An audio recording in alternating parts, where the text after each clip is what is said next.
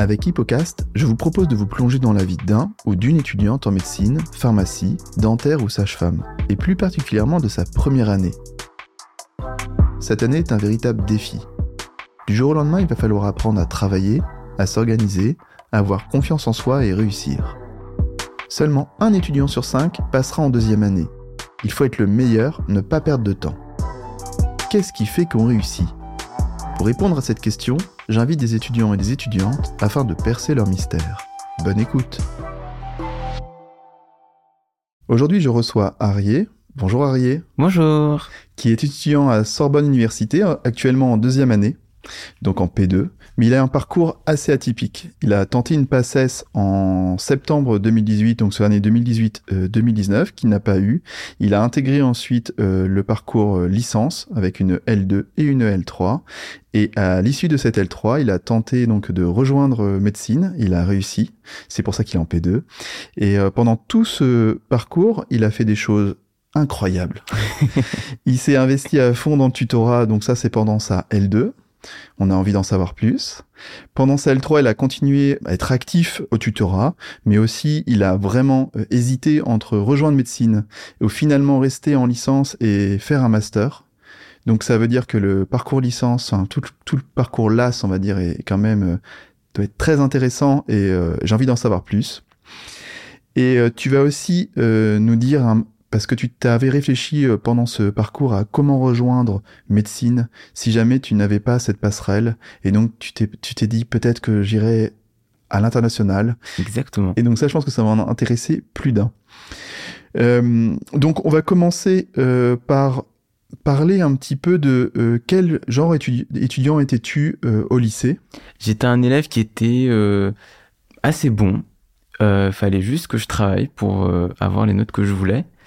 Euh, après, c'est vrai que j'avais des certaines facilités en, en physique, SVT et maths. Donc moi, j'avais fait une, une, filière S et euh, et du coup, euh, j'avais euh, je devais bosser pour avoir les notes que je voulais, mais sans bosser, j'étais euh, à râler pas crête, on va dire. C'était quelle note que tu voulais? Euh, bah, par exemple, pour mon bac, je voulais, je voulais avoir mention bien au minimum. Euh, du coup, j'ai beaucoup travaillé pour ça. J'ai eu mon bac mention bien, euh, mais euh, je sais que si j'avais pas travaillé, j'aurais juste eu la mention passable, on va dire. Euh, donc euh, c'est sûr que quand on arrive en P1 avec des gens qui sont dans ce mode de fonctionnement où euh, ils n'ont pas vraiment besoin de travailler, où ils ont d'énormes facilités pour acquérir des connaissances, ça met un peu la pression. je comprends. Et euh, travailler pour toi, ça voulait dire travailler combien de temps à peu près par jour? En terminale? En terminale, ouais, ouais. Alors ça dépendait et euh, il y a eu quelque chose d'assez particulier en terminale qui s'est passé dans mon lycée, c'est que j'étais en filière S et j'avais pas de prof de maths ni de prof de physique.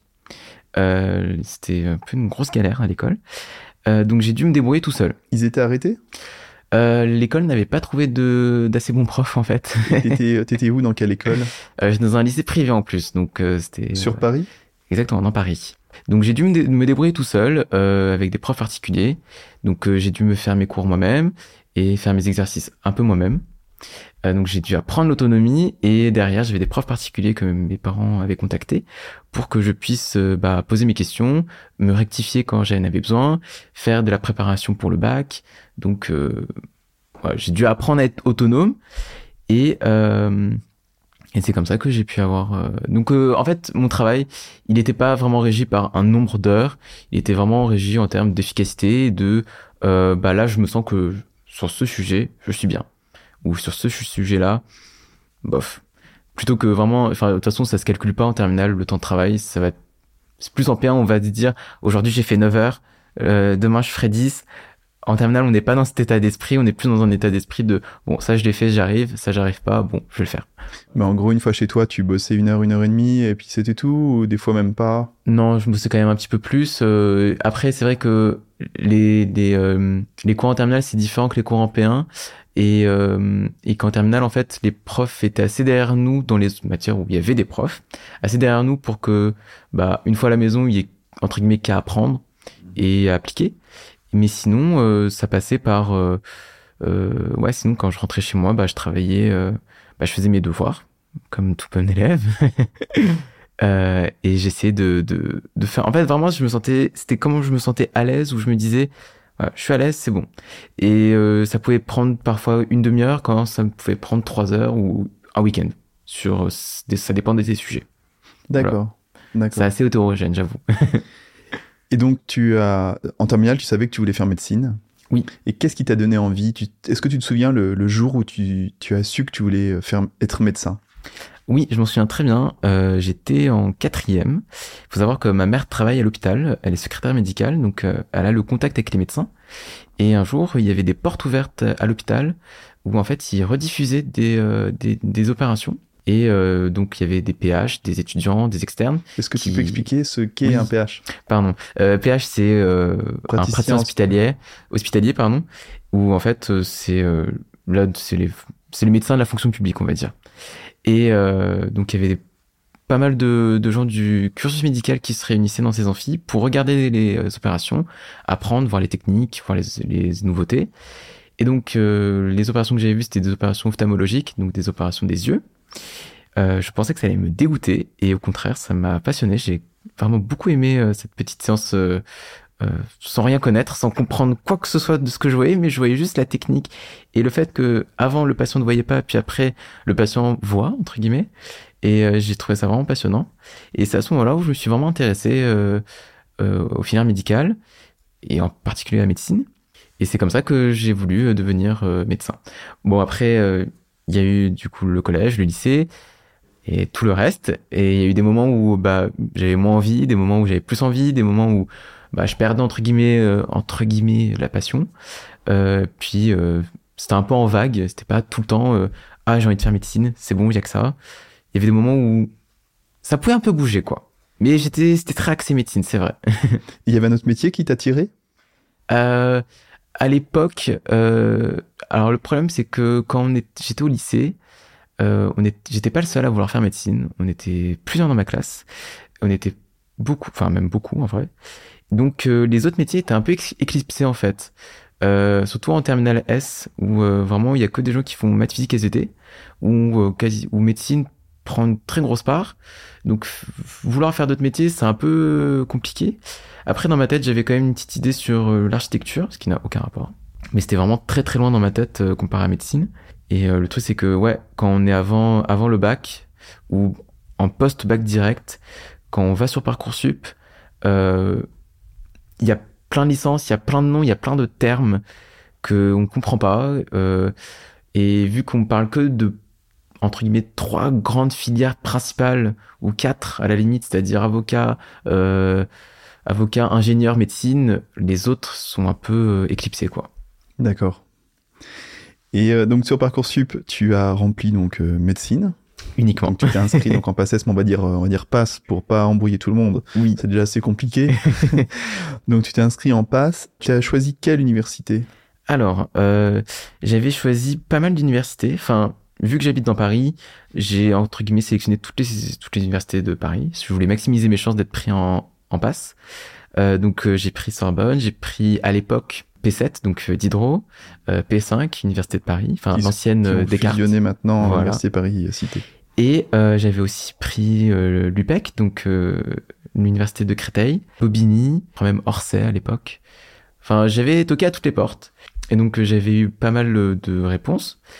Et Sorbonne est venu un peu à la fin, parce qu'en fait on m'avait pas mal parlé de Sorbonne Université. À l'époque, l'Université de Paris et Diderot n'étaient pas encore fusionnés et euh, l'université de Paris, euh, pardon, Descartes, Descartes, la, faculté de Descartes avait comme réputation d'être euh, très difficile en, en passe, avec un niveau en physique et en maths qui était assez élevé et dans lequel je sais que je m'y retrouverai pas.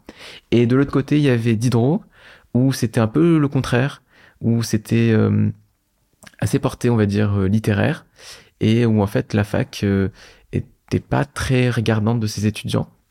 Euh, et donc euh, Sorbonne Université se trouvait un peu au milieu, avec un niveau de maths et de physique et de calcul de réflexion qui était abordable, et avec un souci des étudiants qui était assez présent. Et on m'avait, euh, on, j'avais une pote qui avait fait Diderot, euh, enfin qui était à Diderot, et qui avait, qui travaillait avec quelqu'un qui était à Sorbonne Université, et elle me disait, il faut vraiment aller à une Sorbonne Université parce que là-bas, on est bien. on est mieux loti qu'ailleurs. Et tu confirmes? Tu Et je confirme. D'accord. Donc, tu as mis, euh, as rempli tous ces choix-là. Exactement. Donc, Sorbonne, c'était ton premier choix. Enfin, c'était ton choix. euh, un. exactement, exactement. Tu as été accepté dans les autres euh, universités? Oui, j'ai été accepté euh, à Descartes, à Diderot. Euh, j'ai pas été accepté à Créteil. Enfin, j'ai eu un oui-si à l'époque, où en fait on me disait euh, clairement bah, de rehausser mon niveau euh, avant de rentrer en P1. Et euh, Sorbonne Université, euh, et du coup j'avais eu toutes ces réponses avant d'avoir Sorbonne Université qui m'ont dit oui directement. D'accord. Voilà. Et Bobigny-Orsay Euh, Bobigny-Orsay, bah, une fois que j'avais Sorbonne, je Oui, t'as pas attendu la Ouais, j'ai réponse. pas attendu de réponse. Ils ont traîné.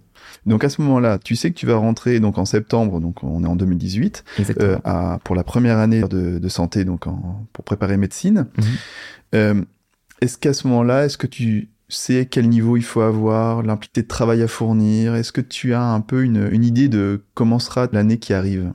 Alors ouais, je me rappelle, j'appréhendais énormément, j'appréhendais beaucoup, parce que j'entendais des témoignages de, bah moi je travaillais 12 heures par jour, euh, tous les jours, euh, week-end inclus, et si on fait pas ça, bah c'est mort. Quand on dit ça comme ça, en sortant d'un bac, euh, en plein milieu du mois de juillet, on n'est pas très serein.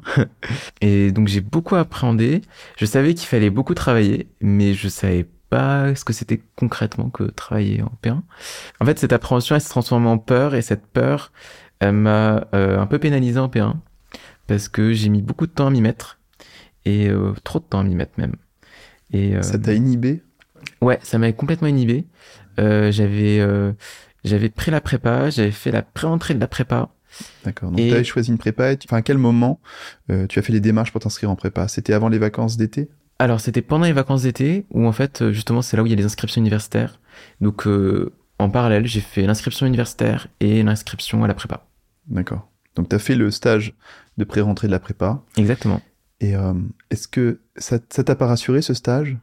Alors ce- le stage il m'a rassuré d'un côté et de l'autre pas vraiment. En fait il m'a assez apporté pour que je me dise bon ça va c'est facile.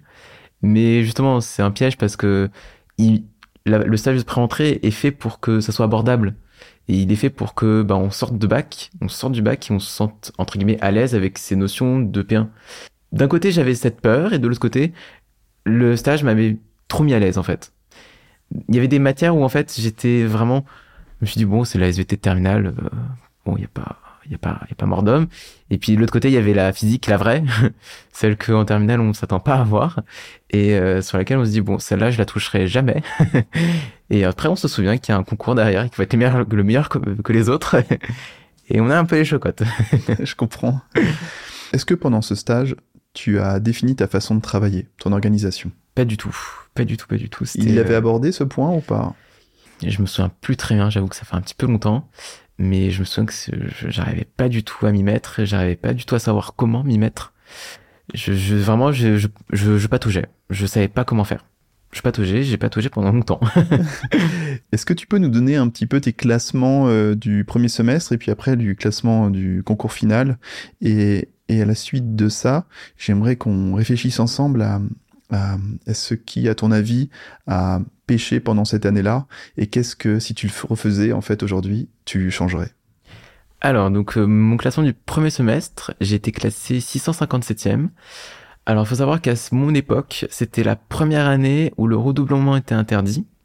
Et donc, euh, on avait deux classements différents. Il y avait le classement pour les primants, donc ceux qui faisaient pour la première fois la P1. Et il y avait un classement pour les doublants, donc ceux qui faisaient pour la deuxième fois la P1. Donc, euh, mon classement n'était que parmi ceux qui faisaient la première fois la P1, donc c'est ce qui va, ce qui est plus euh, euh, réaliste de ce qui se passe aujourd'hui. Euh, donc j'étais classé 657e pour un numerus clausus 230 médecine et c'était 330 le total, voilà, à mon époque. Et euh, juste, juste pour les primants. Donc euh, j'étais arrivé 600 657e, donc le double du numerus clausus. Donc euh, pour rattraper autant de places, euh, c'est un peu compliqué. Au deuxième semestre, enfin à l'issue des deux semestres, la sommation des deux classements que de- des deux concours, j'ai été classé 601e. Donc j'ai pas pu être classé dans le numerus clausus. Après il y avait aussi une histoire d'oraux. C'était la première année où ils avaient instauré les oraux à l'issue de la P1. Donc ça veut dire qu'il y avait euh, des classements pour lesquels on était éligible à passer devant un jury, où on devait présenter un projet professionnel et euh, être avec des un projet professionnel et aussi euh, être mis en situation où en fait on avait une phrase ou un texte et on devait le discuter, discuter de notre réaction, de ce que à ce quoi ça nous faisait penser, etc. Que moi j'étais pas assez bien classé pour faire partie de ce cette branche, enfin on va dire de ce de rattrapage. Exactement de ce rattrapage de ce de ces oraux. Donc euh, avec mes classements, je, je n'avais ni validé ma P1, euh, ni classé, ni rien du tout. Le stress. Exactement. Mais euh, ce qui est bien dans ma P1, c'est qu'en fait, j'ai euh, su directement pourquoi j'avais raté. Euh, et en fait, tout s'est expliqué au premier semestre. Et j'avoue que je l'ai un peu teasé, c'est que j'ai mis beaucoup de temps avant de démarrer à travailler. Et je savais pas comment travailler. Donc, donc c'est là où la prépa m'a beaucoup aidé, c'est que elle a imposé un rythme. Donc ça, c'était vraiment bien parce que sans la prépa, j'aurais pas eu de rythme. Mais par contre, la prépa ne m'a pas dit comment travailler. Et c'était à ce quoi je m'attendais. Euh, parce que la, la prépa dans laquelle j'étais, elle avait un peu vocation à remplacer la fac. Et j'avoue que ça, c'est un peu dangereux parce que les informations de la prépa sont certes tirées de la fac, mais c'est pas eux qui écrivent les concours qu'on a en fin de semestre. C'est la fac qui écrit les concours en fin de semestre. Donc euh, s'appuyer uniquement sur la prépa, c'est peut-être c'est certes pratique vu le prix qu'on paie, mais c'est euh, faut réfléchir quoi. Donc euh, attendre tout de la prépa, c'est pas l'idéal. Il faut juste attendre de la prépa ce qu'elle vous propose, c'est-à-dire des supports de cours et des séances ou voir des questions supplémentaires et c'est tout. À mon époque, moi je m'attendais à ce qu'il y ait un soutien alors qu'en réalité, euh, c'était pas vraiment ça. J'étais un peu naïf, j'avoue. Et euh, j'avais euh, évidemment des référents dans cette prépa qui expliquaient comment ils avaient vécu leur P1 et qui expliquaient un peu comment ils ont travaillé. Et en fait, euh, l'erreur que j'ai faite, c'était de les écouter à la lettre. C'est-à-dire, de, ils nous ont dit, bah moi j'ai fait ça, ça et ça pour avoir tant en anatomie. Il faut que tu fasses pareil. Et j'ai fait pareil et j'ai pas eu le même résultat que mon référent. Euh, donc euh, je les ai écoutés un peu trop et je me suis pas assez écouté en fait. Et donc euh, j'aurais dû suivre mon instinct euh, pour euh, pour en fait me cadrer et me on va dire m'orienter. Enfin savoir à peu près comment aborder les choses. Donc j'ai fait des choses qui ne marchent pas du tout chez moi, c'est-à-dire apprendre par cœur bêtement. Je ne sais pas faire. Je c'est c'est étonnant. Hein. J'ai fait une P1 j'ai fait une licence, maintenant je suis en médecine, truc où en fait on doit apprendre par cœur tout ce qu'on doit, tout ce qu'on nous présente. Je sais pas apprendre par cœur du tout, je sais pas faire. Donc j'ai dû trouver des techniques pour entre guillemets apprendre par cœur sans apprendre par cœur. C'est là où en fait je me suis entre guillemets rattrapé dans mon deuxième semestre. Alors comment tu faisais concrètement? Alors concrètement, donc je vais faire un comparatif en premier, premier semestre et deuxième semestre oui, parce qu'il y a une évolution. Oui, tout à fait. Parce qu'il y a une évolution. Je suis pas, je suis pas, j'ai pas rien fait au premier semestre et puis d'un coup au deuxième semestre, oh, j'ai trouvé. non, ça, fait, ça s'est fait progressivement. Euh, donc au premier semestre, euh, je lisais les cours, la base, mais... Tu lisais quoi Les fiches de ta prépa Ou tu lisais les polycopiés de... des cours? Qu'est-ce que tu lisais? Alors, euh, je faisais que sur ma prépa. Okay, je... Tu regardais même pas les cours euh, Je regarde, je, non, je faisais pas du tout. J'étais, j'étais euh, très déconnecté de la fac. Et ça, tu le regrettes aujourd'hui de ne pas avoir euh, assisté aux cours ou, ou regardé les cours? Pas vraiment. Pas vraiment. Pas vraiment parce que en soi la prépa, ils étaient quand même assez complets. En fait, ce qui était un peu fourbe avec la prépa, c'est qu'ils étaient trop bien, c'est-à-dire assez bien pour qu'on puisse se détacher de la fac. Et du, du coup, c'est un peu ce qui peut pêcher parce que bah on ne suit plus trop ce qui se passe à la fac, on ne suit que ce qu'il y a à la prépa. Et comme j'ai dit, c'est la fac qui fait le concours, pas la prépa. Donc, faut trouver son compte, quoi. J'avoue que c'est un peu abstrait parce que euh, on s'imagine pas trop comment c'est un cours magistral quand on est en terminale. On s'imagine, euh, enfin, on s'imagine plein de choses et c'est un peu le même de l'ordre du fantasme. Enfin, on sait pas trop comment ça se passe. Mais en réalité, les cours magistraux, c'est vraiment un prof qui est dans un amphi avec un micro et qui euh, déblaye son cours pendant deux heures et pas de questions, juste on prend des notes et puis c'est tout. Et donc la prépa, en fait, elle fait ce travail-là, c'est-à-dire d'aller en cours magistral et de prendre en note les cours pour nous, les mettre en forme et euh, derrière nous proposer un sort d'accompagnement pédagogique. Elle fournit des fiches, des Exactement. cours. Et en plus, ça peut répondre aux questions des étudiants. Exactement. Alors, juste pour euh, rassurer ceux qui écoutent les cours maintenant, en tout cas à Sorbonne, et je sais pas comment ça se passe dans les autres facs, mais euh, y a un, sur le portail numérique, tu peux poser des questions au professeur. Alors, c'est soit lui-même ou soit un assistant qui répond. Exactement. Euh, voilà. Alors, ça peut améliorer.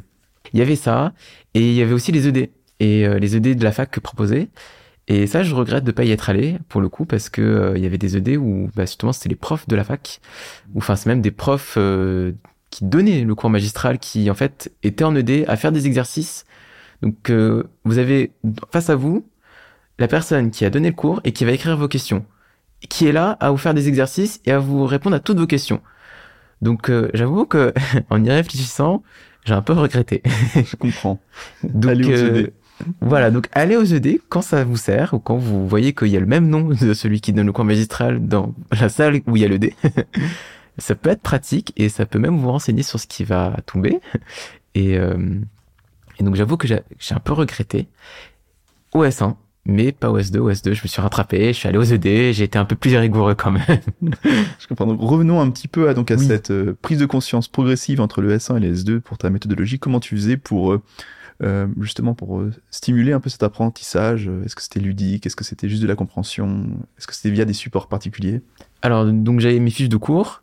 Donc je lisais mes fiches de cours et en fait ce que je faisais c'est que je voulais pas lire juste lire parce que bah quand on lit à un moment donné on décroche surtout quand on passe des heures à la bibliothèque et que bah on s'ennuie un peu. J'avoue on se fait un peu chier. Face à un cours des protéines où en fait c'est pas clair. On a juste trois images qui se baladent donc ce que je faisais pour ne pas m'ennuyer, suspense, c'est que juste je surlignais mes cours, je faisais un, code couleur. Ah, je que tu allais dire que tu, euh, je sais pas, tu chantais en dansant. non, non, quand même pas. Après, je connais des gens qui, euh, qui en fait euh, marchaient pendant qu'ils lisaient leurs cours ou qui les, les parlaient à haute voix pour justement faire quelque chose pendant la lecture. Moi, bon, à la bibliothèque, on va pas commencer à, marcher, à faire des allers-retours, à parler, etc. Donc, ce que je faisais, c'est que je faisais un, j'avais un mon code couleur avec des surligneurs. Et avec mes surligneurs, en fait, j'étais obligé de lire et d'avoir un tri des informations. Il fallait que je sache, euh, entre guillemets, à quelle catégorie appartient telle information. Ça veut dire que mon code couleur, je l'avais fait de telle sorte à ce que y ait, euh, enfin, soit des catégories en fait. Et donc euh, j'étais obligé de lire une phrase et de dire ça, ça appartient à quelle catégorie? Ok, ça, ça veut dire ça, donc ça, ça va aller ici, ça va aller là. Donc certes, après, je pouvais l'oublier. Certes, après, c'était, on va dire, indicatif. Mais ça me permettait juste de passer du temps sur mon cours et d'avoir une attention particulière sur chaque phrase que je lisais en fait. Et donc, mine de rien, même si j'apprenais pas par cœur, le fait de lire et d'avoir de l'attention sur ce que je lisais, bah, je retenais un peu, un peu quand même. Qui était bien dans ma prépa, c'est que dans nos fiches, ils mettaient directement après euh, les concours, enfin les, les, sujets de concours qui correspondaient au chapitre qu'on étudiait. Et en fait, ce que je faisais, et c'était mon erreur euh, au premier semestre, c'est que au premier semestre, je les faisais pas. Enfin, je les, je les faisais pas sérieusement. Et c'est qu'au deuxième semestre où j'ai commencé à les faire un peu plus sérieusement, à un peu plus me porter sur les QCM, parce que mine de rien, c'est un peu ce qui est au concours, donc il faut se préparer à ce qu'on va avoir le jour J. Donc euh, si on ne fait qu'apprendre les cours, c'est très bien, mais savoir faire le, pont entre mon cours et l'item sur lequel je vais devoir mettre ou faux, enfin mettre vrai ou faux, bah, il y a un delta quand même. Donc euh, il faut se préparer à, enfin c'est comme ça que je l'ai réfléchi, il faut se préparer à avoir des QCM, il faut se préparer à ne pas savoir répondre à tes systèmes, parce que ça arrive euh, un peu plus que souvent.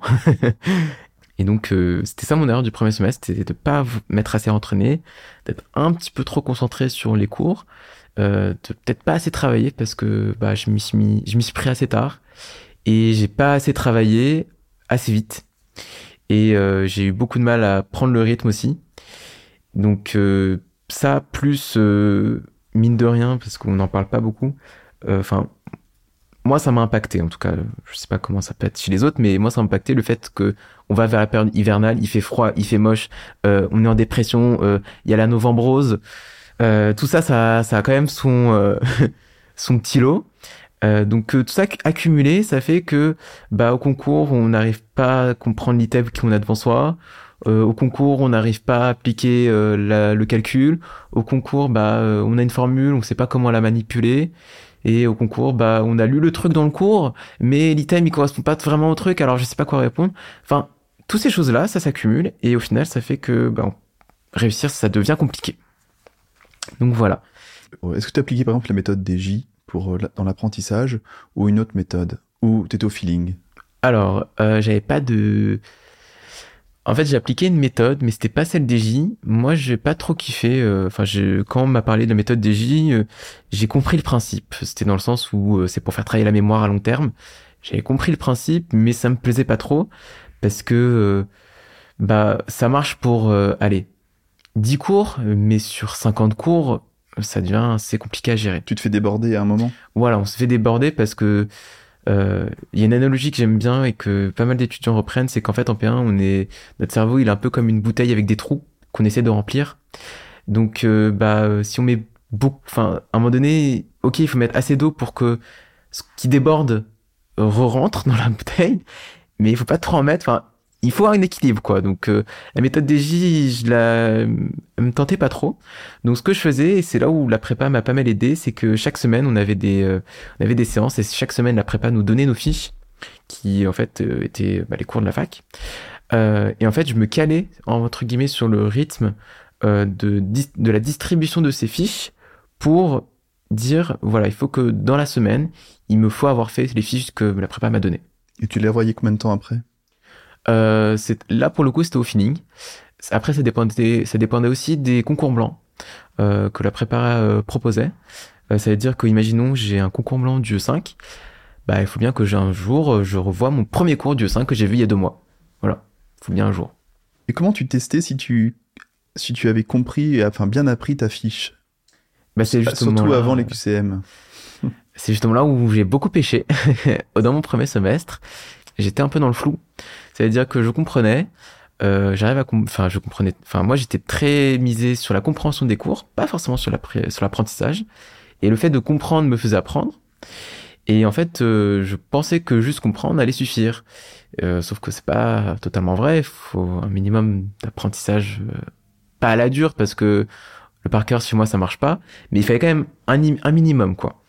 Donc, au premier semestre, j'étais dans le flou, je savais pas. Je, juste, j'avais mon cours qui était compris et c'est tout. Et puis après, euh, bah, les QCM, c'était au feeling. Il faut pas faire ça. D'accord. Et est-ce que tu avais un carnet d'erreurs? Au premier semestre, non. au deuxième semestre, oui. Donc, j'ai quand même commencé à parler du deuxième semestre parce que c'est là où j'ai vraiment, on va dire, briller entre guillemets. Oui, parce que quand même de 657 à 601, ça veut dire que tu as fait tu as gagné 120 places parce que c'est une c'est une moyenne euh, Voilà, c'est une moyenne des deux semestres. Donc tu as fait une belle remontée. Voilà, j'ai fait une belle remontée. J'aurais pu faire plus, ça c'est ça je, je sais que j'aurais pu faire plus mais c'est quand même une belle remontée. Et donc ce que j'ai fait, c'est que je me suis calé sur le rythme de ma prépa. Je faisais ma fiche avec mes codes couleurs, je lisais bien, je comprenais et après je prenais des petits post-it et je me marquais toutes les, euh, je référençais toutes les questions qui faisaient appel au chapitre. Ça veut dire que j'avais donc ma fiche. Juste après, j'avais euh, les, euh, les QCM sur le chapitre en question. Je référençais sur un petit post-it et je faisais des QCM. D'accord. Et ce que je faisais, euh, parce que surtout pour les matières à par cœur, c'est qu'en fait j'allais directement à la correction et je faisais les QCM avec la correction. Parce que je me disais, euh, ce qui va tomber au concours, ça va pas être les phrases du cours, ça va être les phrases des items qui sont déjà qui sont déjà tombées. C'est enfin ce qu'il y a de plus probable. Donc euh, et puis même pour au début pour apprendre, bah j'ai pas à apprendre dans le vide. Il faut que j'ai une base. Donc euh, c'est pas grave si je fais au début avec des corrections, c'est pas grave. C'est pas grave si au début je me trompe. Au fur et à mesure de refaire les QCM et au fur et à mesure de refaire les mêmes QCM, eh ben je vais commencer à les apprendre. Et donc d'un côté je connais mon cours, et de l'autre côté, je connais euh, le QCM, ou du moins l'esprit des QCM que le prof va poser au concours. Les petites fourberies. Exactement, les petits pièges que les profs aiment bien mettre. Euh, les, les, pièges à une lettre. J'en ai déjà vu. Quand on tombe dedans une fois, on est très énervé. C'est quoi, après... quoi un piège à une lettre? J'ai un exemple en tête, c'est la dihydrotestostérone. Et ben on va faire le, le piège avec la hydrotestostérone. C'est sur un, un cours de physiologie. Donc euh, dans de la chimie, on on peut être tatillon sur ce genre de truc, on peut faire des pièges entre guillemets marrants sur ce genre de nom. Mais en physiologie, euh, C'est la compréhension globale du fonctionnement. voilà, c'est voilà exactement, c'est vraiment fourbe. Donc celui qui lit vite, exactement. il Et la fin, il dit ok, c'est c'est bon, c'est euh, c'est telle Exactement. hormone, et en fait non. Exactement. Surtout que bah les QCM, euh, par exemple, j'avais une épreuve, euh, enfin l'épreuve du 7 à mon époque, c'était 80 questions pour 1h30. Donc euh, faites le calcul, il y a 90 minutes dans 1h30 pour 80 questions, bah vous passez à peine plus d'une minute par question. Bah vous êtes un peu obligé de lire assez vite euh, les Tu les te chronométrais euh, pour faire les annales? Pas En du tout cas à la fin, non? Tu, tu Non. recommanderais ça ou pas? Pas vraiment, c'est un stress en plus. Parce que déjà, on commence à faire les QCM, on connaît pas. Enfin, on connaît pas très bien. C'est déjà un stress de se dire, euh, je vais rater. Alors si en plus on se rajoute un chronomètre, Et est-ce que tu te gardais euh, les annales de l'année précédente un petit peu en dernier ou, euh, ou tu les ai d'emblée euh, non, je Dans le la faisais foulée? d'emblée.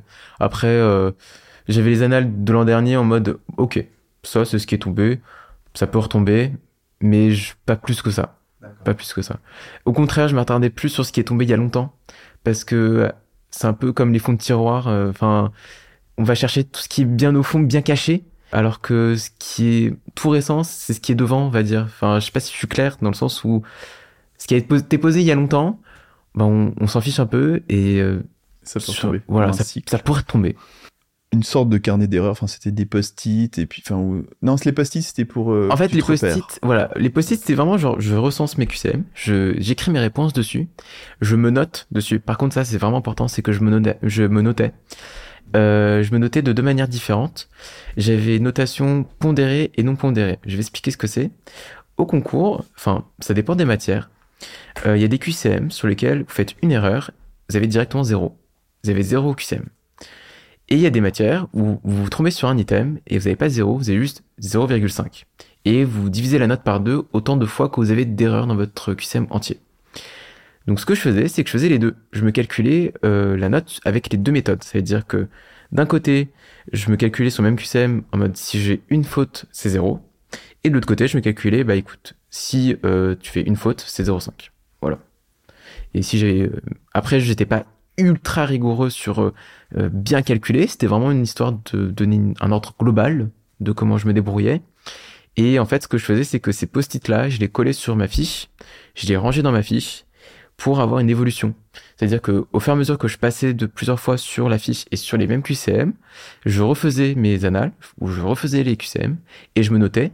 Et donc, au fur et à mesure de que je revoyais, je voyais mon évolution et je voyais si j'avais augmenté, diminué, s'il y avait des QCM que je refaisais qui sur lesquels je me trompais toujours ou pas, ou sur des QCM où je me trompais avant et je me trompe plus, ou des QCM où je me trompais pas et en fait au final je me trompe euh, carrément.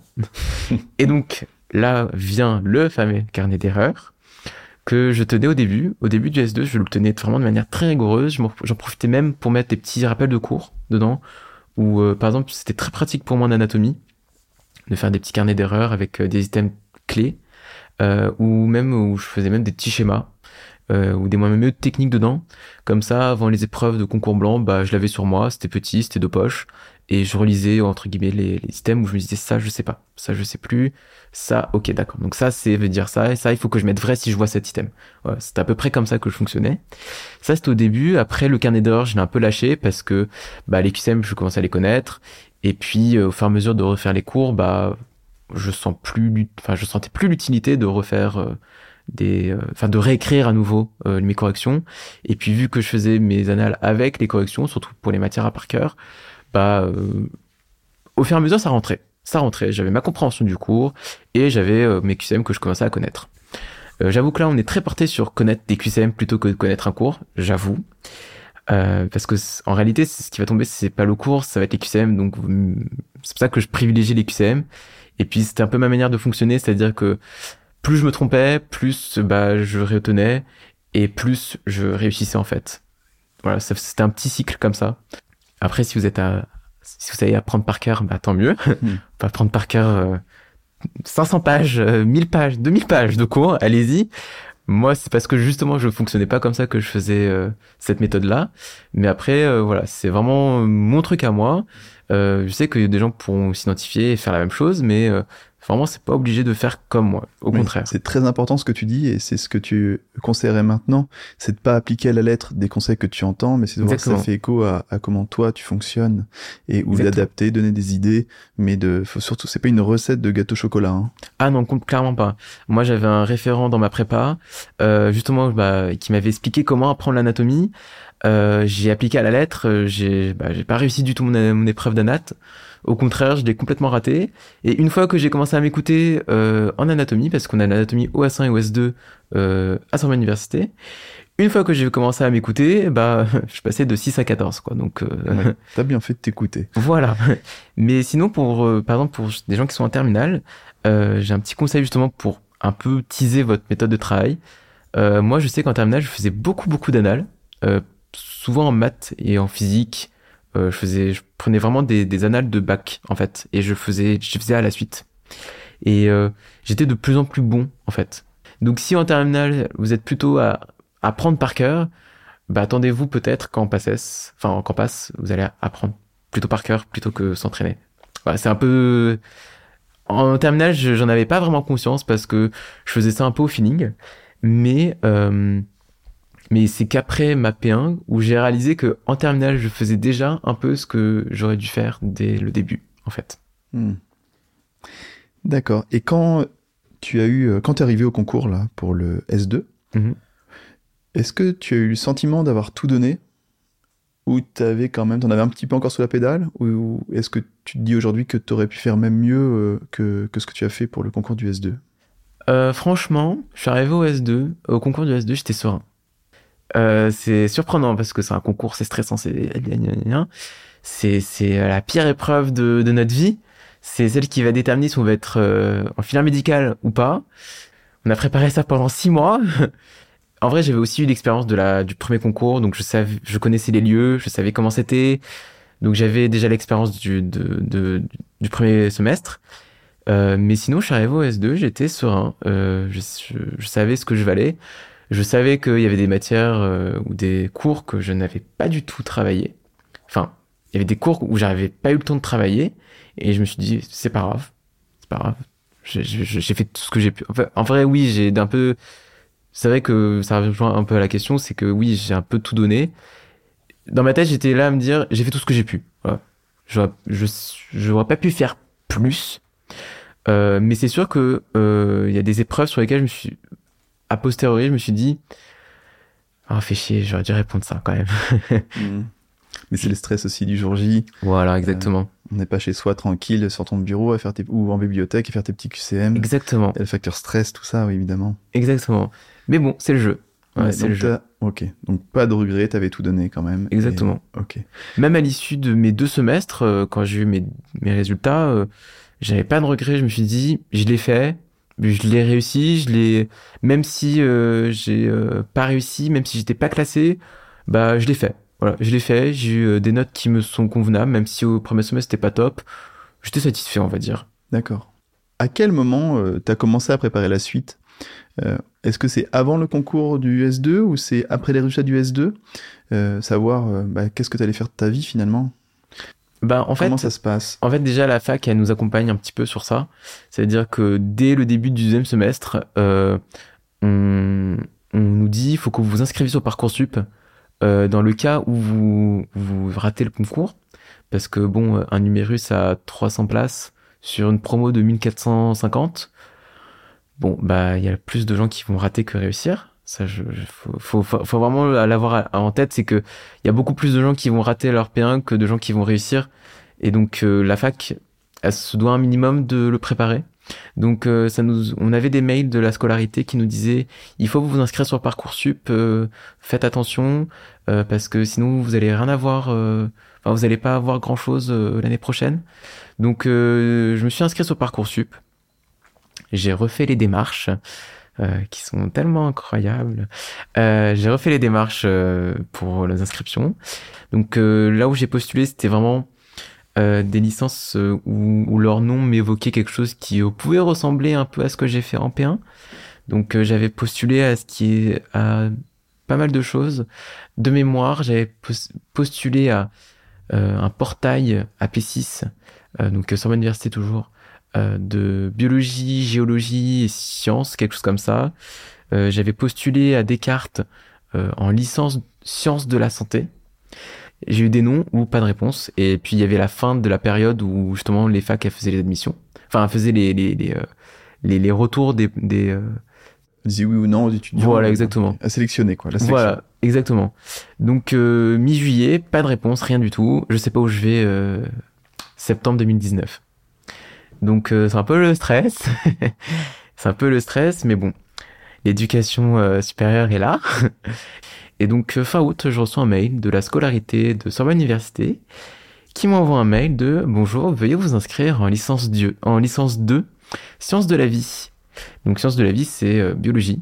Donc c'est une licence de bio. Et donc à partir de là, bah, j'ai commencé ma licence de bio. Mais il y a juste un truc que j'aimerais rajouter sur euh, l'AP1 et dont je n'ai pas parlé, c'est la santé mentale. Un truc que je n'ai pas parlé. Pour y revenir à la fin, je me le note si tu veux dans les conseils, parce que je finis dans mon émission par euh, quels conseils tu peux donner à des étudiants Ok. européens, mais peut-être que ça pourrait être un item. Je Exactement. Je, me le note. Santé mentale. Parce que ça, on n'y pense pas forcément. On pense beaucoup aux méthodes de travail, Ouais. euh, comment faire, comment bidule, comment machin. Mais en réalité, dans notre tête, euh, C'est comme un sportif de haut niveau. Il n'y a Voilà. pas que le- l'entraînement, il y a la, il y a le mental il qui n'y est a pas que le muscle, on va dire. Pas que le muscle, tout à fait. Et ben ça, je l'ai noté. On l'oubliera pas. Ne t'inquiète pas. ok.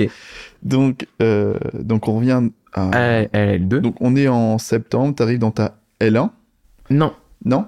J'ai pas de L1, justement. J'ai pas de L1 parce que Parcoursup, pas de réponse. J'ai juste un mail de la scolarité de Jussieu, donc euh, sur l'université, qui m'envoie un mail. Vous êtes accepté en L2, sciences donc de la vie. Ok, donc on revient sur un, un, un process qui est plus comparable avec ce qui se passe aujourd'hui. C'est-à-dire Exactement. qu'en fait, ta P1, c'est- ça te valide ta L1, finalement, dans leur tête. Ouais, c'est ça. C'est ça. Et en fait, euh, pourquoi j'ai été admis en L2 C'est vrai qu'on dit P1 pour passe ou Oui. donc on va dire maintenant passe. Ouais, c'est ça. Euh, C'était une promo de combien? Vous êtes combien en, arrivé en L2 à Sorbonne Est-ce que tu sais? Alors, en L2, euh, en sciences de la vie, parce qu'il y a beaucoup de licences euh, à Sorbonne Université, dans la faculté de sciences et ingénierie. Alors, il faut faire une distinction entre université, euh, enfin, je, je fais une petite aparté, entre faculté et université. Donc, dans une université, il y a plusieurs facultés. Donc, à Sorbonne Université, il y a trois grandes facultés. Il y a la faculté de médecine, la faculté de sciences et ingénierie et la faculté des lettres. Euh, la faculté de médecine, c'est celle qui va vous proposer la passe. Alors que la faculté de sciences ingénierie, c'est plutôt elle qui va vous proposer la LAS, en collaboration avec la faculté de médecine. Voilà.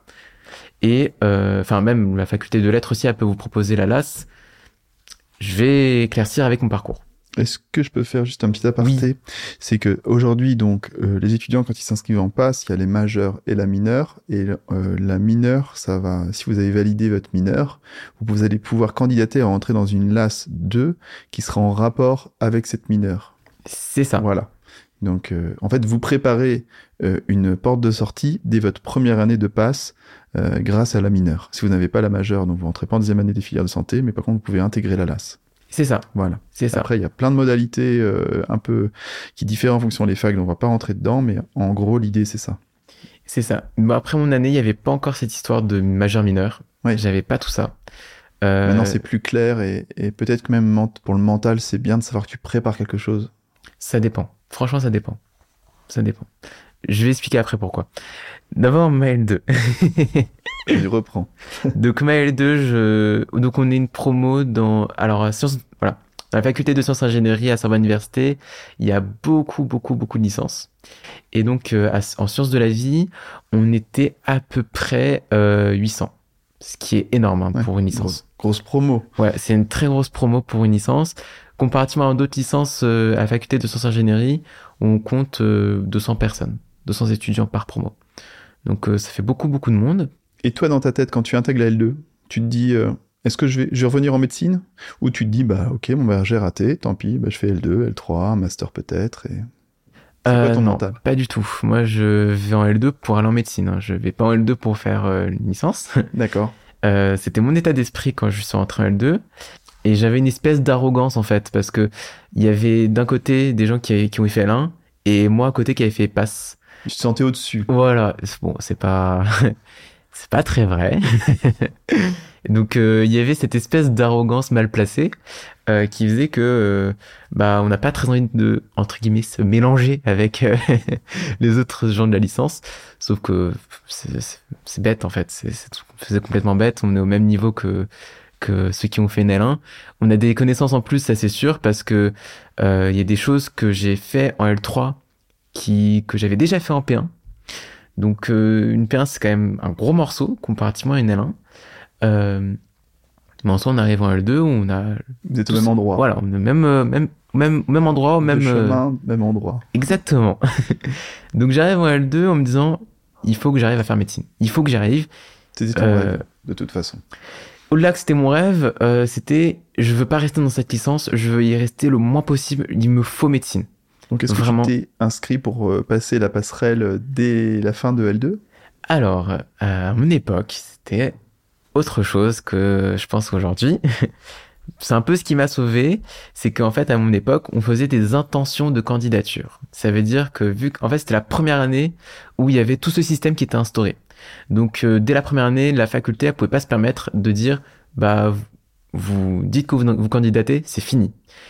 Il fallait un sorte, entre guillemets, une année de test. Donc, tu as une chance, quoi. Voilà.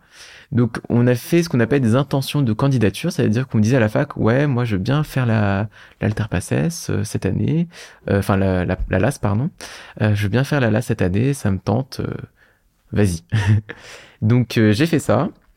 Et, et donc, la, la scolarité nous a dit, OK, très bien. Par contre, pour que euh, ton dossier soit bien, il faut que tu rattrapes des matières parce que ta P1 là que t'as fait, bah, elle est pas top, hein. Elle est pas top. Faut qu'on ait des bonnes raisons pour te prendre en P2. Donc, ils nous proposaient de rattraper l'anatomie. D'accord. Cette fameuse anatomie que j'ai bien ratée. Euh, et que du coup, j'ai pu réappliquer mes méthodes de P1 à cette anatomie. Et euh, donc, j'ai eu 14. Ma petite revanche sur cette anatomie. Et en fait, euh, cette intention, de, candidature, elle n'est restée que une intention. Parce que j'avais certes repassé l'épreuve, mais euh, il fallait compléter tout un dossier pour valider notre, euh, notre candidature. Ce que je n'ai pas fait avec la réflexion parce que le processus de la LAS, qui se rapproche beaucoup de ce que j'ai eu moi, c'est que euh, la faculté de médecine, du moins le jury qui va faire l'admission des euh, étudiants en deuxième année, vont regarder les notes de licence et les notes entre guillemets de rattrapage. Donc si on n'a pas des bonnes notes en licence, c'est pas trop la peine. Donc moi en licence, j'avais pas d'excellentes notes. Euh, du moins, je pas, je me sentais pas d'avoir d'assez bonnes notes pour prétendre candidater à la à la en fait.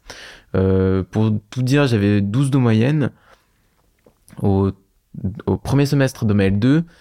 Pour moi, c'était clairement suffisant quand je voyais que d'autres avaient du 15-16 et que Mhm. eux-mêmes étaient stressés à l'idée de passer ou non.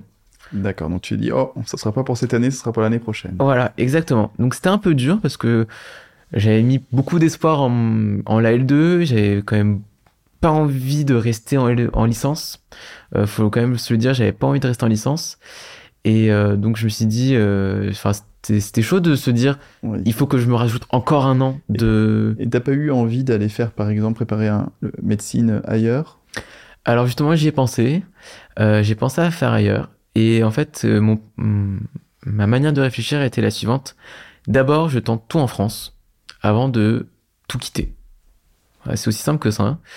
hein. Donc, ce que j'ai fait, c'est que même si c'était, euh, même si j'avais ce, ce, principe en tête, je me suis quand même renseigné sur comment ça se passait ailleurs. Parce que je me suis dit, imaginons, euh, ça, ça passe pas. Imaginons, je tente l'ALAS et ça marche pas du tout. Il faut que je me prépare à euh, voir ce qu'il y a ailleurs, à voir les autres possibilités que euh, vu dire bah j'ai raté, j'ai raté. Voilà. Ou même même j'ai raté, je vais ailleurs et je connais pas. Donc il fallait que je me prépare un petit peu. Donc ce que j'ai fait, c'est que même pendant ma L2, je me suis renseigné sur la Roumanie euh, parce que j'avais aussi d'autres gens de ma promo qui se renseignaient aussi dessus. J'étais pas le seul. Euh, on- je suis beaucoup renseigné sur la Roumanie, sur euh, j'avais même téléchargé euh, le, le formulaire d'inscription. Et j'avais, euh, il y avait même mes parents qui étaient impliqués dedans en se disant comment on va faire avec un appart, avec un bidule, avec la faculté, nanana. Donc je m'étais bien, bien, bien renseigné. J'étais euh, prêt à envoyer mon dossier de candidature. Euh, puis après, quand j'ai eu euh, le, enfin, puis après, je me suis rappelé ce principe de d'abord je tente tout en France avant de candidater ailleurs. Et euh, je me suis rétracté. Mais j'avais déjà une idée de comment se passait euh, la, la, faculté euh, de Cluj, parce que c'est à Cluj. Et ce qui était bien avec la Roumanie, c'est qu'en fait, la, la, faculté est française. Les cours sont en français. Pas les cours en anglais ou en roumain. Exactement. Ou même euh, dans d'autres pays où en fait c'est la langue du pays que je suis pas forcé de parler, enfin je, que je ne parle pas. Donc euh, c'était ça qui m'avait beaucoup tenté avec la Roumanie, c'était que c'était en français et que euh, de ce qu'on me disait c'était assez complet comme euh, comme formation. Euh, le seul bémol c'était pour revenir en France, parce que moi mon but c'était pas d'exercer en Roumanie, c'était d'exercer en France. Et revenir en France euh, après euh, cinq ans en Roumanie, cinq ans de cours euh, semi-théoriques en, en, Roumanie, c'est un peu compliqué. Et puis les stages à l'hôpital, je pense que ça sera pas en français. Voilà, et les stages sont pas vraiment en français, ouais. c'est en roumain, donc il faut prendre, apprendre la langue. Enfin, et compliqué, enfin faisable, compliqué, mais il faut avoir. Pas idéal. Voilà, pas idéal. D'accord. Et donc, est-ce que tu as fait. Euh, c'est à ce moment de ta L2 que tu t'es impliqué dans le tutorat? Exactement. C'était à la fin du premier semestre euh, où euh, j'avais envie, en fait, de. En fait, au concours du deuxième semestre, j'avais l'épreuve de biophysique. Et la biophysique, je l'avais très, très, très bien préparée. je connaissais tout sur le bout des doigts. Et j'ai paniqué au moment de l'épreuve. Et j'ai raté. J'ai complètement raté mon épreuve de biophysique euh, j'ai mal lu une information. Euh, enfin, j'avais loupé une information dans le sujet et, euh, et j'ai répondu à côté de la plaque. Euh, donc ça m'a pas mal frustré, j'avoue. Et donc je me suis dit, j'ai besoin en fait de, de, de pas, pas faire une revanche parce que c'est pas vraiment une revanche puisque je vais pas repasser la matière. Puis c'était acté, c'était fini. Mais j'avais besoin euh, de faire de mes connaissances de biophysique. J'avais besoin que ça serve à quelque chose. Voilà, que ça serve à quelque chose, quoi. Et que si ça ne serve pas à moi, ça serve aux gens, à la limite. Et puis, dans mon désir de devenir médecin, ça, ça se corroborait un peu. Dans le sens où, bah, moi, je veux aider les gens, bah, j'ai des connaissances, euh, bah, si elles me servent pas à moi, autant qu'elles servent aux autres. Donc, c'est dans cette optique où j'ai rejoint le tutorat. Et, et, pourquoi pas la prépa?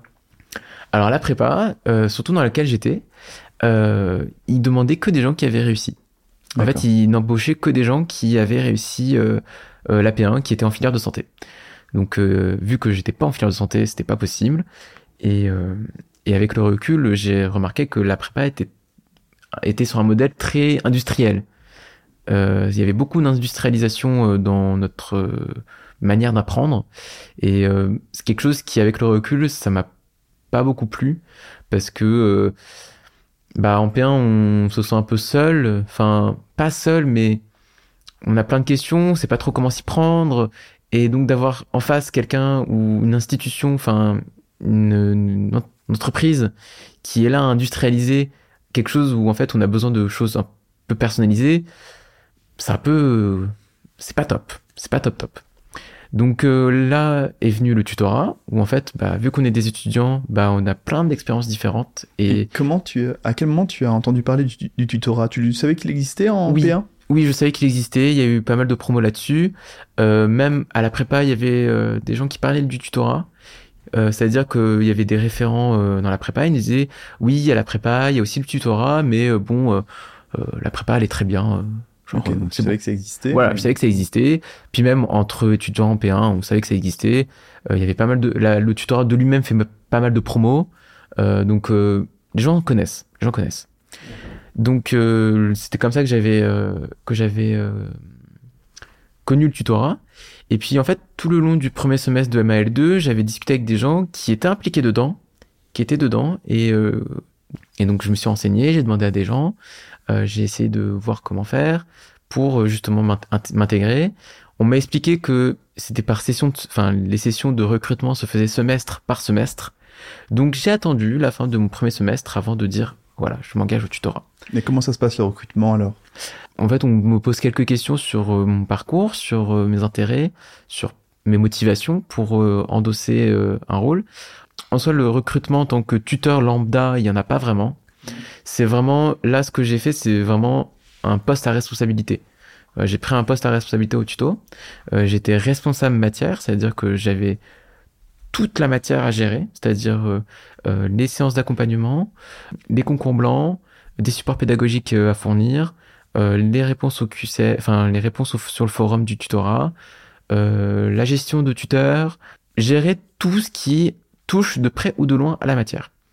Donc c'est un poste qui a responsabilité, c'est là où justement j'ai dû passer un entretien, et c'est là où on m'a posé des questions sur ma motivation, mon parcours, pourquoi je veux faire ça, qui, quoi, comment, où, mes idées, ce que je peux apporter, ce que je peux, ce que, de quoi je vais me servir, comment je me comporterai euh, dans telle et telle situation. Bref, un entretien quoi. Et donc euh, j'ai rejoint le tutorat, je me suis occupé de la biophysique euh, pendant tout le deuxième semestre en parallèle euh, de ma L2. Et au tutorat, j'ai écrit des QCM, j'ai répondu aux questions, j'ai fait ce qu'on appelle des sèches. Les sèches, c'est des séances d'entraînement de... aux questions, enfin, des séances d'entraînement hebdomadaires, c'est-à-dire que chaque semaine, on propose des sujets euh, sous forme de QCM pour justement préparer au concours les P1. Donc euh, il y avait ça, et donc les concours blancs, plein de choses, plein plein de choses. T'as adoré cette période? En fait, ce, qui, ce que j'ai beaucoup aimé, c'est que j'ai pu avoir carte, carte blanche où en fait on me dit voilà, on veut juste que tu accompagnes les étudiants avec un certain rythme, fais ce que tu veux. c'est à peu près l'idée qu'on m'a qu'on m'a donnée. Donc j'ai fait tout ce que j'ai tout ce que j'ai voulu. C'est-à-dire que euh, j'ai fait euh, j'ai fait mes du coup mes sèches, donc euh, c'était des QCM. Et en plus des sèches, bah, je faisais des diaporamas pour expliquer les méthodes, parce qu'il y a des méthodes appliquées. Les autres années, bah, il n'y avait pas forcément ce genre de support. Euh, j'ai fait donc des diaporamas pour expliquer, des slides. J'ai fait des stories Instagram ou de QCM, où en fait, euh, la, page du tuto, bah, ils, ont une page Instagram. Et donc, j'ai eu l'idée de faire des QCM en story. Comme ça, bah, si le père il a le temps, bah, voilà, il fait des petits QCM, c'est sympa. J'ai écrit des programmes sur la calculatrice, j'ai recorrigé des concours, j'ai animé des séances de cours en amphithéâtre. J'ai écrit des, des, concours blancs, j'ai fait plein de choses. Euh, j'ai développé un relationnel avec des P1. Euh, il y a aujourd'hui des P1 que j'avais en tant que... Enfin, j'étais RM, j'avais des P1, bah aujourd'hui c'est dans ma promo. Enfin, hmm. ça a permis de faire plein de choses, de développer plein de choses. Et euh, ce qui a aidé aussi, c'était le confinement, parce qu'à l'époque, c'était le tout premier confinement. Euh, donc, euh, j'étais 100% à la maison, donc j'avais bah, plein de temps puisqu'en fait à l'époque du premier confinement, les facs ont un peu arrêté les enseignements, euh, elles ont dû tout changer pour que ce soit le, entre guillemets le plus facile. Donc euh, c'est là où j'ai eu beaucoup beaucoup de temps pour euh, me concentrer, consacrer au tutorat. Donc j'ai fait plein de choses pour accompagner au mieux les étudiants. Et donc c'est une période que j'ai beaucoup beaucoup beaucoup aimé. Mais très bien. Et donc après donc cette période dans cette L2, donc tu rentres en L3. Exactement. Comment ça se passe cette L3 Est-ce que tu as préparé des choses euh, un peu différentes par rapport à ta L2 Ouais, j'ai préparé différemment. Euh, déjà, ce que je me suis dit, c'est euh, c'est ma dernière chance, faut pas que je la loupe. Et derrière, au fur et à mesure, j'ai quand même pris goût à la licence. La licence m'a quand même pas mal plu. j'ai commencé à bien l'aimer. Et ce que j'ai fait, c'est que je suis allé me, je me suis dirigé vers des anciens étudiants en L3 et j'ai demandé des cours. J'aurais demandé des cours pour que je puisse me préparer à l'L3, de prendre de l'avance en fait. Et donc ce que j'ai fait, c'est que euh, vu que bah il y avait euh, toute la période Covid, bah, on n'a pas, j'ai pas pu trop partir en vacances. Donc bah, j'en ai profité pour m'avancer un peu sur le programme de L3. Donc euh, j'ai fait, je crois, l'équivalent de toute une UE avant, avant même que les cours ne commencent. Donc ça m'a pas mal avancé, ça m'a pas mal servi. Et ce qui m'a aussi servi en L3, c'est que j'avais un groupe de potes on était 10 à peu près. On avait tous fait P1. Et on avait tous été en L2. Et on n'avait pas encore candidaté à l'Alterpasses, enfin à la LAS. Et on s'est tous euh, entraînés, où tout le monde écrivait un cours, et on se les partageait entre nous. Donc euh, j'arrive en L3 avec une longueur d'avance sur une matière avec un gros coefficient euh, qui pêche chez pas mal d'étudiants. Donc j'arrive avec un gros avantage. Et en fait, j'arrivais en cours magistral avec déjà la trame du cours toute écrite, que j'avais retravaillé moi-même. T'es le roi du teasing, on veut se connaître ta note. Alors, donc, dans cette matière, j'ai eu 14. Et donc, ce que j'ai fait, c'est qu'on a tous, euh, on s'est tous entraînés de cette manière, où en fait, on prenait littéralement tous les mots du prof en note. D'accord. Tout ce que dit le voilà, vraiment total. Et euh, après, on remaniait notre cours pour que ce soit lisible et euh, Et intelligible. donc, est-ce que tu peux rappeler pourquoi tu voulais avoir des 14-15 C'était pour en vue, j'imagine, de préparer Exactement. Bah, c'était pour ma, c'est Pardon. pour moi la LAS. C'était pour la LAS que je voulais des notes euh, excellentes. Parce que je me suis dit, mieux sont mes notes, surtout avec un niveau L3, plus mes chances sont élevées euh, d'arriver en P2. Mais dans ma tête, et c'est là où euh, est venue ma, entre guillemets, ma sérénité en L3, je dis pas que c'était pas stressant, hein, mais j'avais quand même certaine cette sérénité, c'est de me dire, si j'ai pas médecine, c'est pas grave. D'accord. Je suis, à- je- franchement, en licence, je suis arrivé à me dire, si j'ai pas médecine, c'est pas grave. Et euh, qu'est- qu'est-ce qu'une licence dans, euh, donc, euh, c'était quoi Sciences du vivant, c'est ça? Sciences de la vie, ouais. Sciences de la vie? Exactement. peut euh, préparer comme métier alors, il y a pas mal de métiers. Ce qu'on va surtout préparer en licence, ça va être des masters. Oui. Euh, moi, j'avais un master qui me que j'avais beaucoup en vue. Euh, C'était un master de, de physiologie. Et, euh, et en fait, euh, moi, dans mon parcours que je m'étais fait dans cette optique, enfin dans cette branche, c'était de devenir chercheur, enfin enseignant-chercheur. Donc, euh, donc c'était de, de, de poursuivre avec un master, puis un doctorat, de me lancer dans la recherche, de publier des, des, des articles et de voir une activité euh, euh, universitaire à côté. Mais sinon, on peut faire pas mal d'autres choses. Avec une licence, on peut, je- je- de mémoire, être euh, technicien de laboratoire, c'est-à-dire euh, être, euh, être dans des laboratoires et faire des manipulations. Euh, avec un master, on peut devenir euh, ARC, c'est-à-dire des attachés de recherche. Attaché- attachés de recherche clinique, c'est-à-dire des gens qui sont au... Enfin, je vais expliquer d'abord ce que c'est qu'une recherche clinique. On va prendre des patients, on va leur tester par exemple, je sais pas moi, un médicament, et on va voir si ce médicament il va avoir un effet par rapport à un placebo. Et ben l'attaché de recherche clinique, il va essayer d'organiser un peu tout ça, de mettre en œuvre, de d'axer, on va dire, la, la recherche pour qu'elle se passe au mieux et pour qu'on puisse en tirer des résultats qui soient euh, convenables et sur lesquels on peut travailler pour ensuite prendre des décisions derrière sur euh, un traitement. Donc un Une poste à recherche. responsabilité quand même. Ouais, c'est des postes à responsabilité. Mm. On peut aussi travailler en entreprise, on peut faire plein de choses en vrai. J'ai pas tout en mémoire, mais euh, il y a quand même un certain champ des possibles qui est assez élevé. débouchés. Donc euh, tu t'es dit au final, bah pourquoi pas? Ouais, je me suis dit pourquoi pas. euh, puis euh, moi, dans mon optique, fin L2, début L3, j'avais quand même une expérience au tutorat où justement j'ai où j'ai développé mon sens pédagogique. Et donc je me suis dit en vrai, j'aimerais beaucoup allier euh, la médecine avec l'enseignement. Et euh, ça, ça se traduit par un poste particulier qui s'appelle MCUPH. Donc euh, MCU pour maître de conférence universitaire et PH pour praticien hospitalier. Donc euh, c'est la fonction publique. Et, euh, tout, et ça allie en même temps de l'enseignement, de la médecine et une activité de recherche à côté.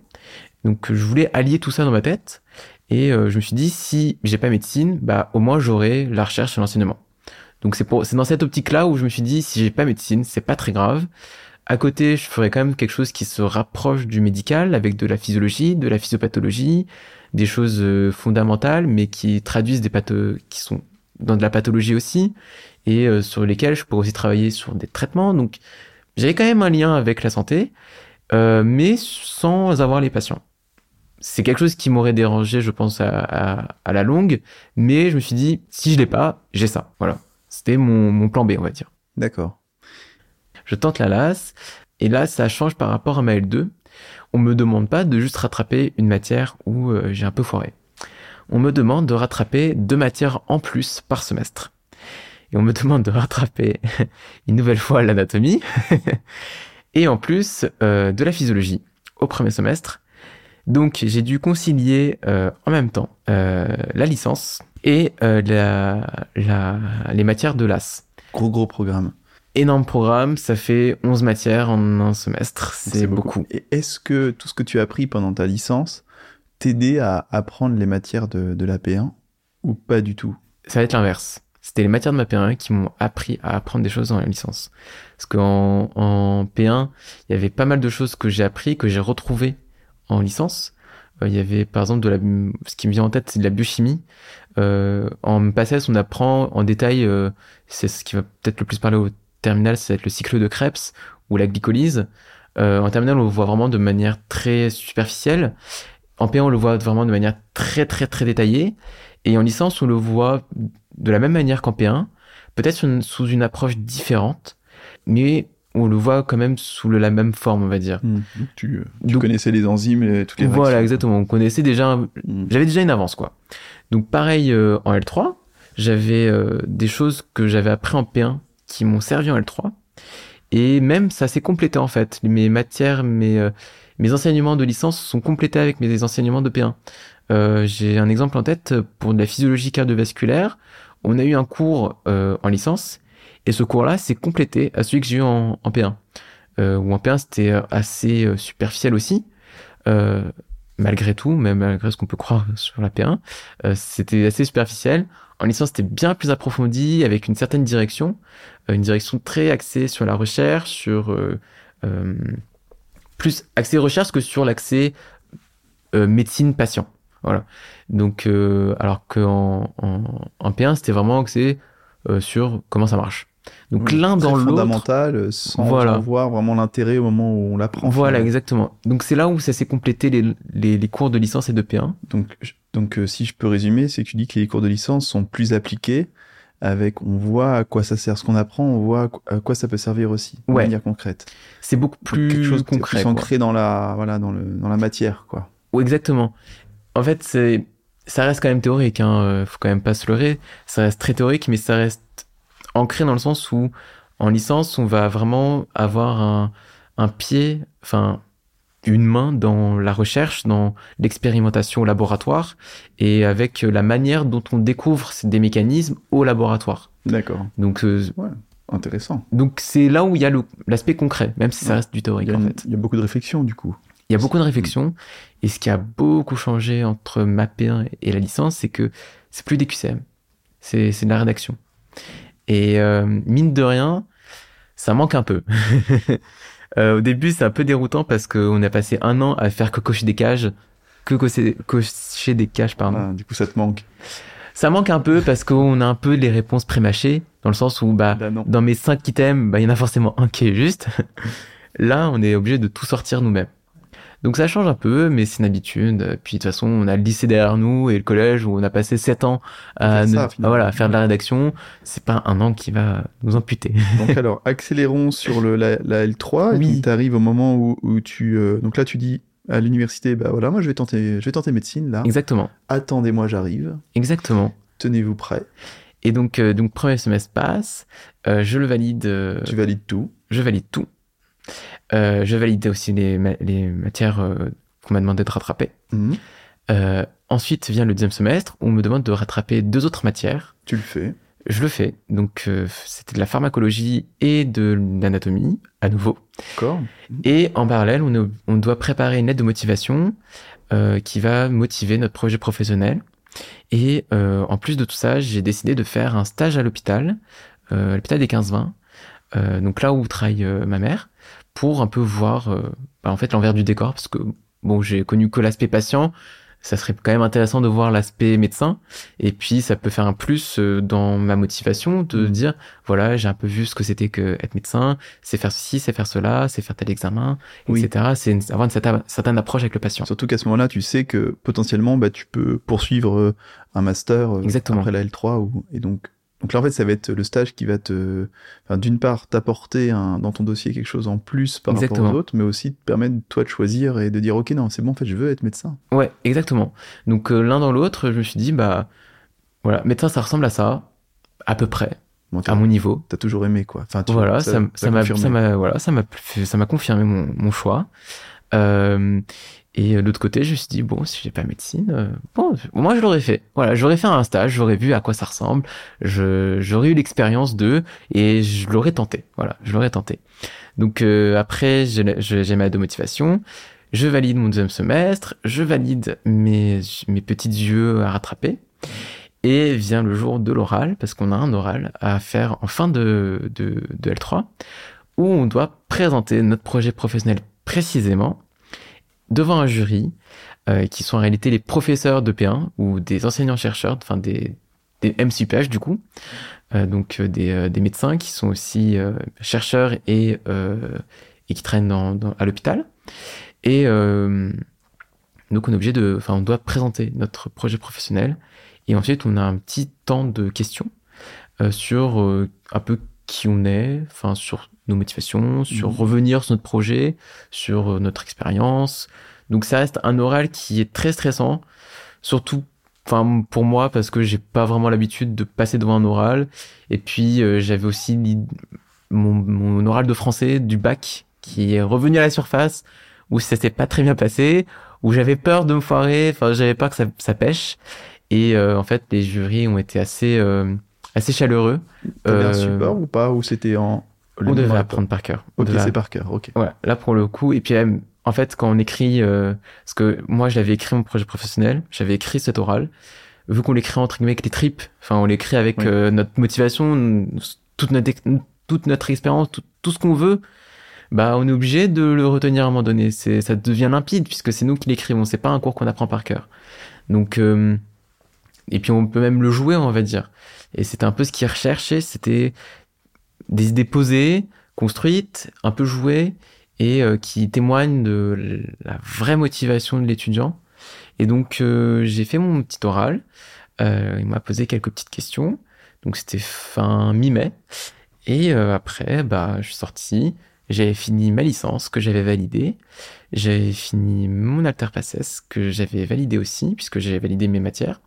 Et dix jours plus tard, j'ai un mail de la scolarité de médecine qui me dit bonjour. Nous vous avons le plaisir de vous accueillir en DFGSM2, donc euh, diplôme de formation en générale en sciences médicales. Oh Et là voilà. là. Ah, alors là. Vous ne voyez pas, mais il a la grand, grand sourire jusqu'aux oreilles. Il vient de revivre en live Ah, vraiment. la récession de semelle. Il a pas été dans les spams. J'ai eu peur qu'il soit dans les spams. Ouais, J'imagine que tu checkais tes spams tous les jours. Bah, super, bravo. Bah, merci.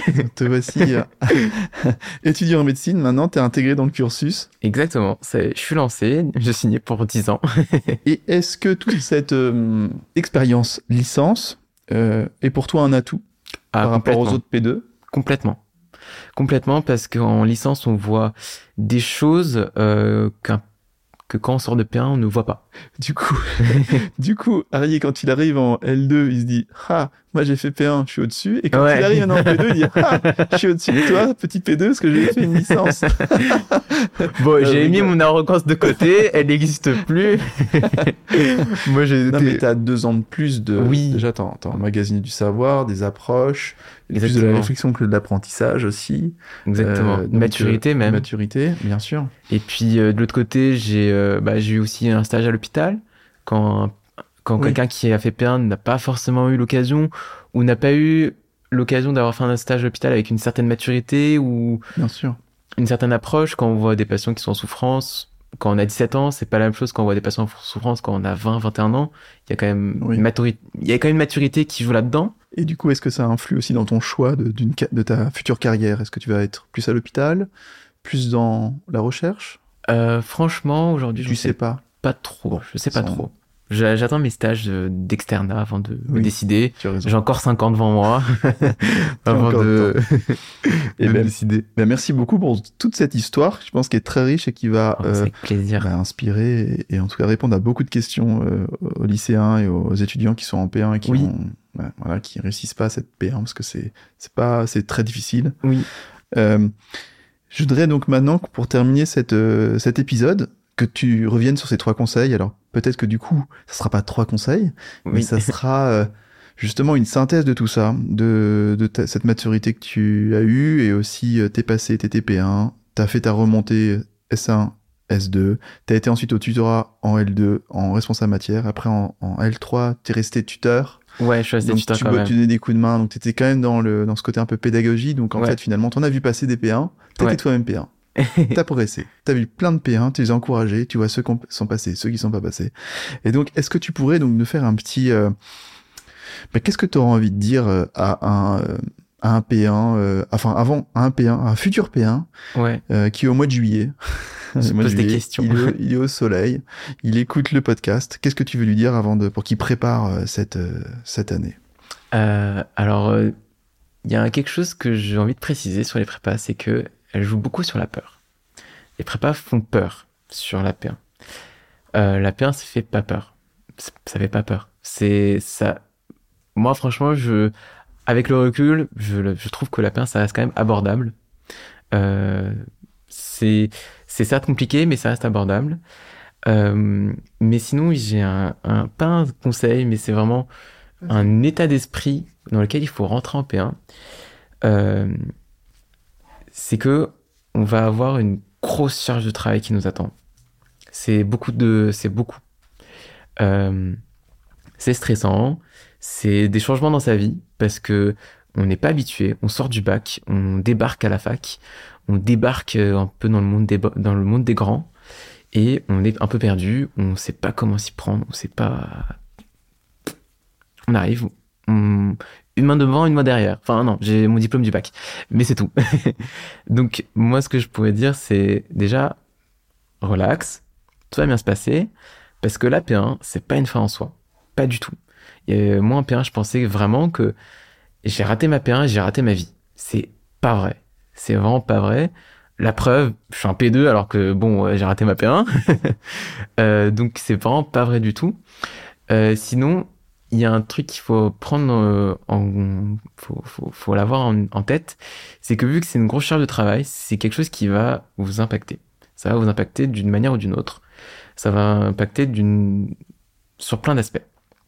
Et en fait, euh, il faut trouver un équilibre dans tout ça. Parce que d'un côté, vous avez... Euh, donc là, j'ai parlé un peu de santé mentale. Vous avez votre santé mentale, vous avez votre équilibre à la maison, avec euh, votre cours, euh, avec euh, au lycée, avec vos profs, avec vos bidules, enfin, ce que vous avez depuis que vous êtes en maternelle, quoi, limite. Euh, là, vous allez arriver, vous êtes tout seul. Et il faut retrouver un équilibre. Parce que vous avez un équilibre en, en lycée avec tout ça. Il faut retrouver un équilibre tout seul. Et ça, c'est le plus compliqué. C'est le plus compliqué parce que euh, on est responsable de soi-même à partir de ce moment-là. Il y a personne qui va vous dire il faut qu'aujourd'hui tu, tra tu, travailles un peu quand même. Enfin, vous n'avez pas de patron, vous avez personne, c'est vous et vous-même. C'est vous votre carrière, c'est vous votre vie. Donc euh, on s'en rend peut-être pas forcément compte quand on sort du bac. Et c'est là où euh, il faut euh, il faut avoir à dire la maturité de se dire je suis prêt à emmagasiner cette charge de travail, je suis prêt à avoir entre guillemets mes bras ouverts pour emmagasiner tout ça et pour euh, avoir un équilibre entre la quantité de travail que je vais fournir, la qualité de travail que je vais fournir, mon sommeil, euh, comment je mange, euh, comment je, comment je suis dans ma tête, mes relations sociales, plein de choses vont rentrer en compte, mon argent, plein, plein, plein de choses vont rentrer en compte et plein, plein de choses vont vous bouleverser. Donc, il faut être prêt. C'est pas facile d'être prêt. Euh, faut être prêt à, euh, accepter tout ça et euh, être prêt aussi à se dire que on peut rater. Il y a plein d'autres métiers euh, que médecin. Il y en a plein d'autres qui touchent à la santé. Il y a, je pense notamment alors après, c'est pas les, les, mêmes choses, mais ça touche quand même au relationnel patient, aux soins.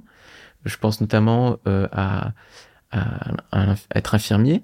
Après, il y a aussi, euh, bah, comme j'avais dit, euh, on peut faire de la recherche, on peut faire ARC, donc euh, attaché de recherche clinique, on est aussi avec des patients. Quand on est, on est en recherche au laboratoire, bah là, on n'est pas avec les patients, mais on fait toujours quelque chose qui est dans la santé. Donc il y a plein, plein, plein de manières de euh, d'exprimer son envie d'apporter du son aux autres. Il y a plein de manières. Il n'y a pas que médecin, il n'y a pas que pharmacien, il n'y a pas que sage-femme, il n'y a pas que ça. Il y a beaucoup d'autres choses. Et, euh, et si euh, votre motivation, c'est euh, ce que il y en a pour qui c'est le cas, et j'en ai même entendu en L3 avoir cette motivation. Et personnellement, je trouve que c'est un peu dangereux. C'est la motivation de l'argent.